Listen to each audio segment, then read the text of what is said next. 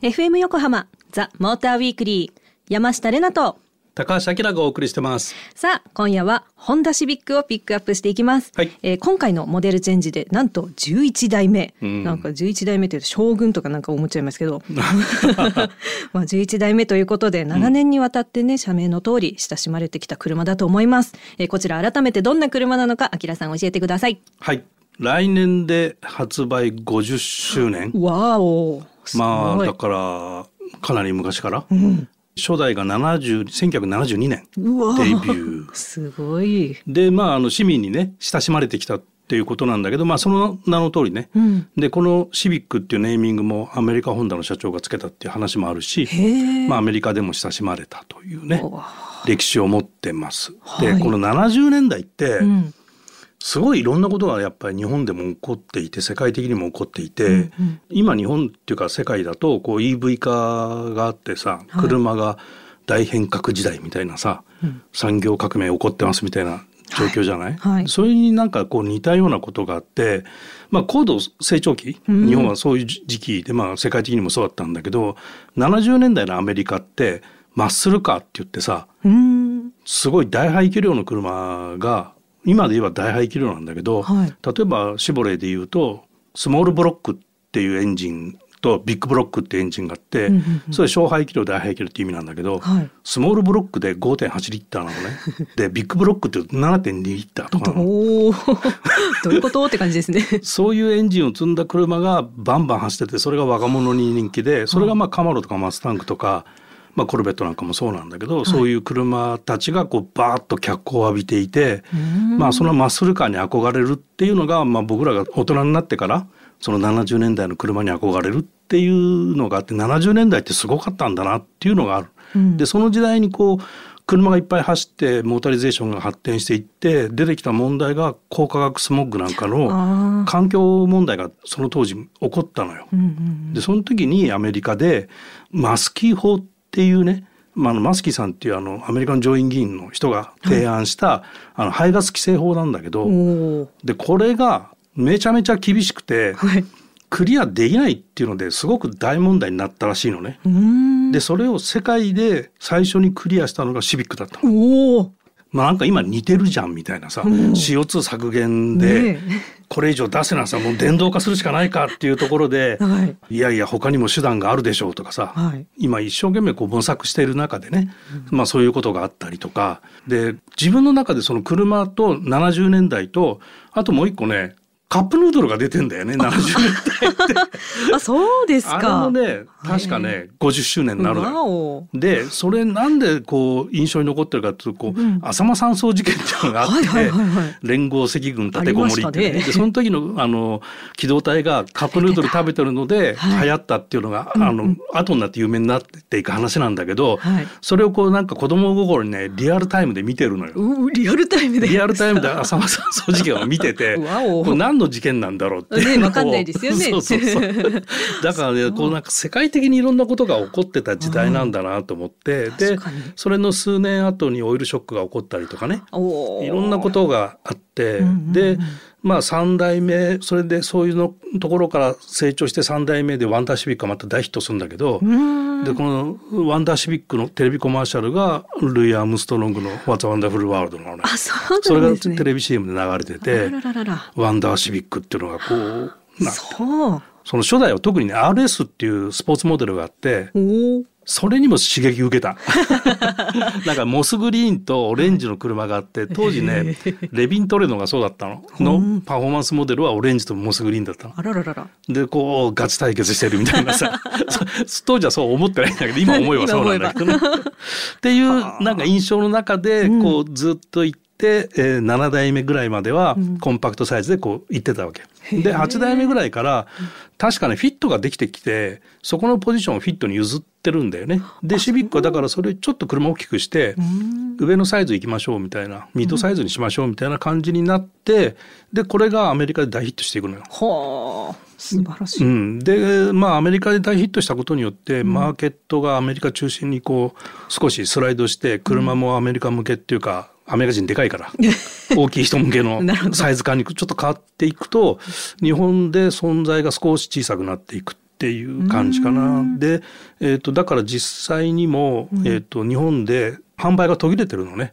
そうなんですね。そうで先代の10代目のシビックから日本国内のマーケットに復活してるのかな。おお帰ってきたんですね。そう帰ってきたシビックなんですよ今は。はあ、うん、えー、そんなシビック帰ってきたシビック新型なんですけれども、うん、じゃあ今回はそのターゲットユーザーはどんな感じの層になるんですかね。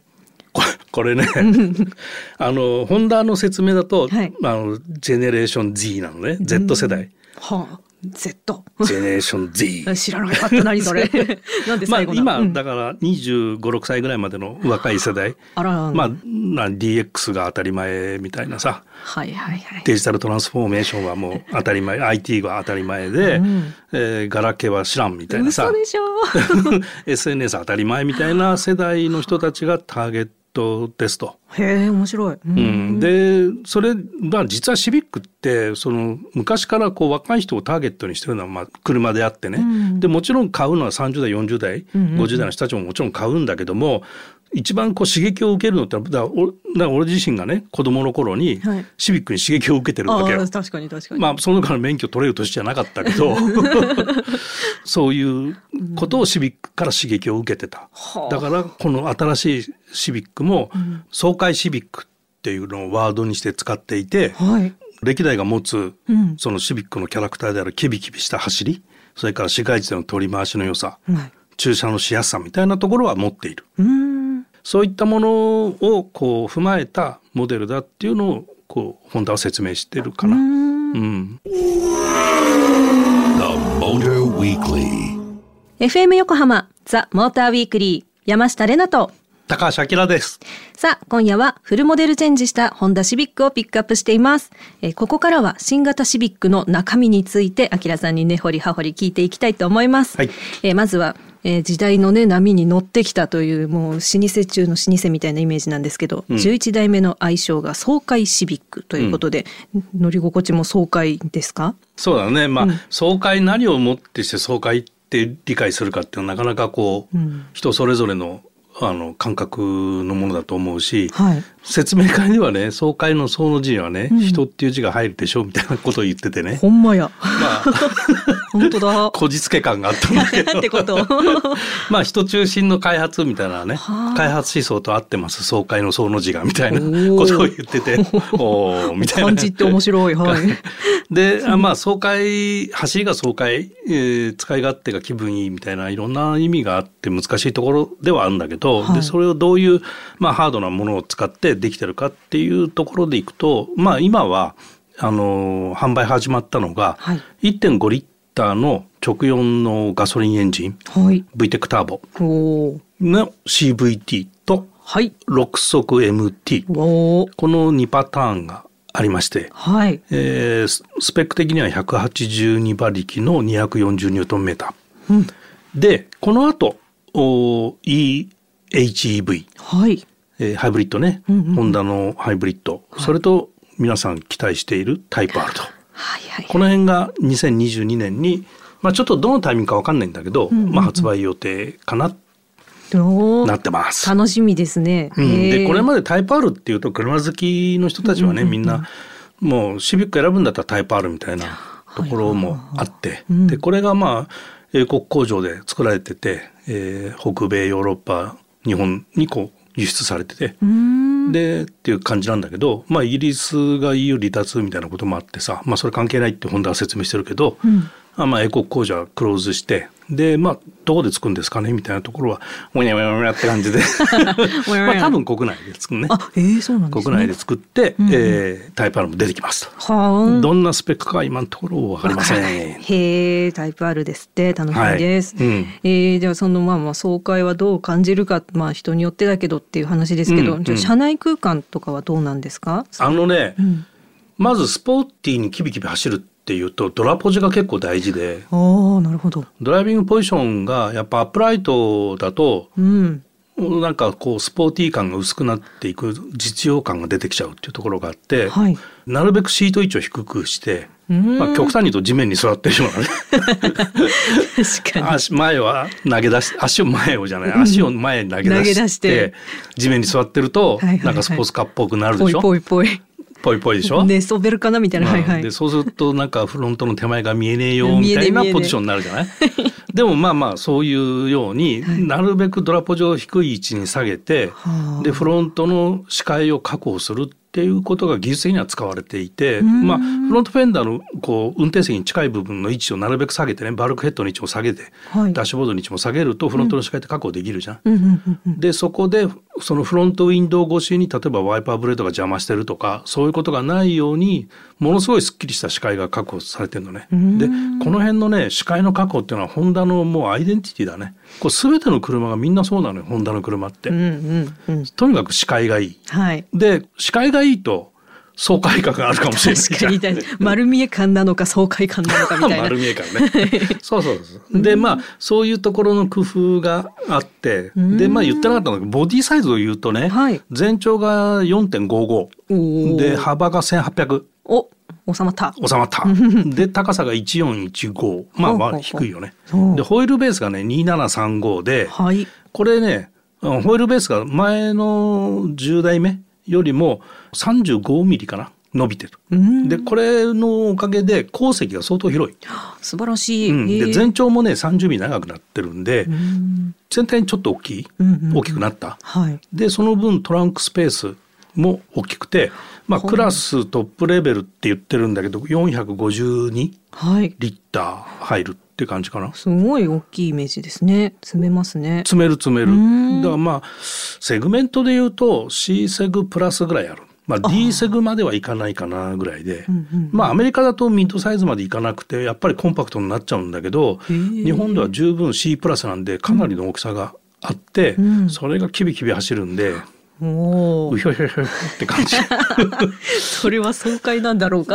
うひょひょひょひょ。うん、そうだからまああのライバルで言うとカローラスポーツとかさ、うんあとマツダ3おおあの辺がこうガチでライバル感あるかなみたいなね。そうなんだうん。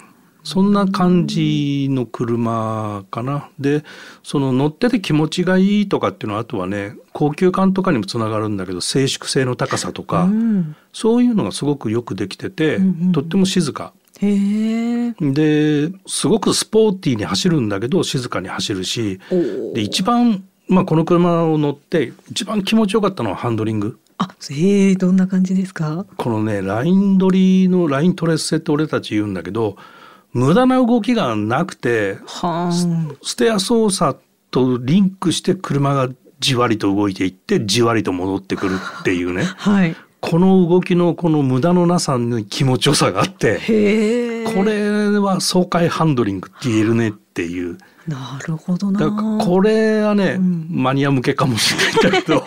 マニア向け。かもしれないんだけど、はい。乗り心地とかそういう爽快さっていうよりはハンドリングオタクにはもってこいの。運転してて気持ちがいい。もうね運転していて、ハンドルから気持ちよさが伝わってくるっていうのが分かりますかねうわ皆さん。どんな感覚だろう。実はこれだからね、サスペンションがよくできていて足もよくできていて、この結構なハイスピードだとそういう動きをして気持ちいいのよ。で若干その分、ん。えっ、とね20キロとか40キロとかってまあ割とゆっくりめで走ってる時、うんうんそういう時はね若干乗り心地硬い。おー固め。硬めに感じる。だからそれをうん。良しとするか、うん。気になるっていうか人によるかなと思うんだけどただ車速域が上がるとあるいは高速道路とか行くとめちゃめちゃいい。はい、ああ乗ってみたいな。もうそっか気持ちいい。いろいろ聞いて私の勝手なイメージが膨らんでまいりましたので。そうですか。はい、はい。じゃあここでえー恒例のレナな勝手なイメージ言わせていただきます、うん。えー今回ピックアップしたホンダシビックポロシャツの襟は必ず立てないと気が済まない人が乗っていそう The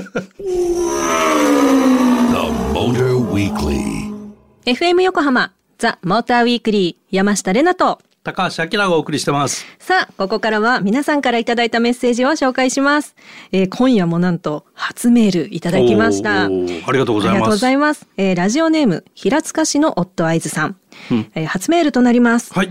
えー、先週放送の車がプジョー508とのことでメールいたしました、はいはい、えー、今年6月から PHEV 搭載モデルが我が日本でも発売されました、うん、えー、しかしながら他メーカーとの性能差に劣るものが燃費性能、えー、プリウス PHV と比べたら歴然たる差があります、うん、実際に購入するからには車のポテンシャルをスタイルか性能いずれかに重きを置きますか、うん、えー、私は現在 RCZ を所有しています、うんエンジン性能は BMW ミニと同一。その他はプジョーのオリジナリティあふれるとこに惹かれ購入しました、うんうん、えー、お二人はもしですが車を購入する際に何を基準にしますか？教えてくださいとのことでした。何さんだっけ？えー、オットアイズさんです。オットアイズさん。はい。感覚似てるかも。お！車を選ぶときにその何何かのスペックに惹かれるっていうのはあんまりないかな。あなレナちゃんいやもう私はもう最初はなんだもうその自分が買えるところでしか見れないので。あまあまあみんなそうだけどね、うん、あんまり見た目になっちゃうのかな。あきらさんとはお話ししてなかったらもう全然車のことわからないから、うん、自分がかっこいいって思うか思わないかみたいな感じ。あまあまああのね基本同じかもしれないよね。見た目も大事だし、うん、あとそのまあ僕らは乗ってとかさ、はい、乗ってどうだとかっていうところもこう評価にあるんだけど、うん、例えば今あの例え話で出てきてるプリウスとの燃費の性能では圧倒的に差があるみたいな話があるけど、はい。あのある意味さこうレーダーチャートでさ、うん、レーダーチャートってこう丸の中にさ、はい、それぞれの性能を、例えば10点評価みたいのしていって、乗り心地燃費、うんうん、パワーデザイン使い勝手みたいな 項目いっぱいあってそれが深淵になればなるほど、うんうん、えっ、ー、と全部性能がいいってことじゃない、はい、だけどそれって性能ってやっぱ相反性能だからこっちを立てればこっちも立たないっていうのが当然出てきて。うんうん例えばそのスーパーカーみたく速く走れば燃費も悪くなるっていうのは当たり前のことでしょ？うん、でそこをこうどうするかみたいなところで例えば10点満点で乗り心地は5点だけどどうしようとかさ、うん、これが7点じゃないと許せないとかさ 3点でも許せないとか3点なら許せるとかいろいろこう自分の中の価値観があるじゃない。はい、でそれってだから女性も一緒でさ 出た出た 出た出た、はい、女性どんな女性がタイプですかみたいな時にさ美人でさスタイル良くてさ、お金持っててさ なんてね、はいはい、レーダーチャート100点満点の女っていないじゃん。いないですよ。いないじゃん。お前はどうなんだって思っちゃう。はい。ねお前はどうだだよね。はいすいませんみたいな世界じゃん。なんか車をなんか女性イコール女性みたいなありますよね男性の話を聞くと、ね。ね、そういう選び方なのかな？いや何でも物選びがそうなんじゃないの？ああ別に今た例え話で女性をしたけどそうかそうか。例えばパソコンにしても、はい、だから Mac がヒットしたのって性能が良くて見た目がいいからだと思うんだよね。まあ確かに。でその分コスパとしてはさ、うん、Windows が安かったりするじゃん。はい、だけど値段高い金払ってさみんな Mac 買うわけじゃん。iPhone 買うわけじゃん。買う買う買う買う。ねそういうそういうところでさそこをさ値段を妥協っていうのとちょっと違くてこんだけの性能だからこのお金払ってもいいっていう納得じゃん。はいはいそうですね。そう。でしょ、うん、悪いとこ見えなくなっちゃうもんなんか。あなたが言うとね、なん なんで？なんでしょうね。なんでよ。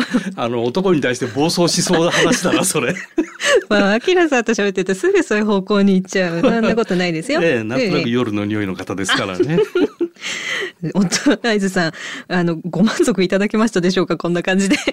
はい、初メールありがとうございました。ザ・モーターウィークリーエンディングのお時間となりました。今夜はホンダシビックの話題をたっぷりお届けしてきました。爽快でした、はい、爽快でした、うん、これね試乗会が八ヶ岳の周辺でやって爽快な場所だったの。爽快ですね。高原エリアで、ね、あら素敵。で時期がさ、えー、9月上旬だったんで、はい、ぶどうなんて買っちゃったりしてさ。なエンジョイエンジョイ帰り道の駅とか寄って。えー、楽しそう。そう今年ねぶどうが当たり年だったので。えー、桃もね当たりだって言ってましたよね。そうそう桃もね、うん、そうピーチもね。なぜそこを英語で言ったんや。ピーチでね。そう。ピオーネっていう品種がすごい好きで、えー、なんでかっていうと種がなくて。食べやすい。食べやすい。大きいとみずみずしいと。あいいです、ね、これやっぱ高いのよ。やっぱあの、うん東京横浜で買うとそれなりの値段するんだけど、うんうん、道の駅でね大きい一房ってね680円とかね そのぐらいで売っててお安い。買っちゃおうと、はい、大当たりで美味しくて。わあいいな、えー、先に言えって感じだったでしょ、ね、言ってくんないと買えねえよって感じですけど、はい、はい。番組ではあなたからのメッセージを募集中です。メッセージの宛先は tm アットマーク fm 横浜 jp tm アットマーク fm 横浜ドット jp まで。メッセージを採用させていただいた方にはザ・モーターウィークリーオリジナルステッカーをプレゼントします。ツイッターではハッシュタグモーターウィークリー847をつけてつぶやいてください。またザ・モーターウィークリーウェブオートプルーブでは日々さまざまな自動車情報を更新しています。詳しくはオートプルーブで検索してください。ということでここまでのお相手は山下れなとモータージャーナリストの高橋明でした。また来週